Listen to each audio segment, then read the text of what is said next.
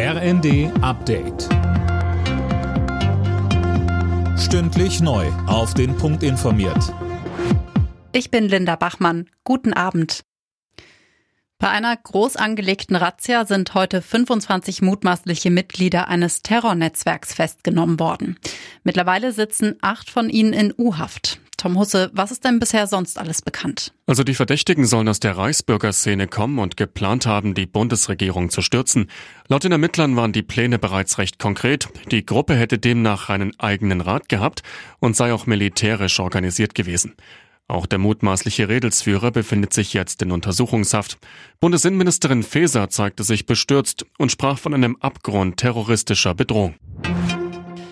Krankenhäuser oder auch Stadtwerke. Die Bundesregierung will die kritische Infrastruktur besser schützen.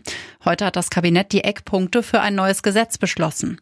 Das sieht unter anderem verpflichtende Risikobewertungen und Mindeststandards für Betreiber vor.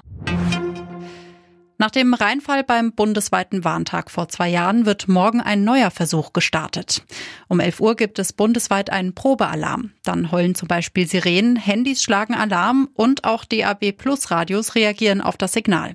Dazu sagte uns Olaf Korte von der Fraunhofer Gesellschaft. DAB Plus kann jetzt mit diesem Wegsignal, was über das Sendesignal mitgesendet wird, Radios aufwecken bzw. zum Umschalten animieren. Es ist eine ähnliche Funktion, wie man sie aus dem Autoradio im Verkehrsfunk schon kennt, aber jetzt eben auch für herkömmliche normale Radios. Der zweite Aspekt ist, dass wir auch Texte mitschicken können, die umfangreicher sind, um damit Hörbehinderte zu erreichen oder auch Fremdsprachler.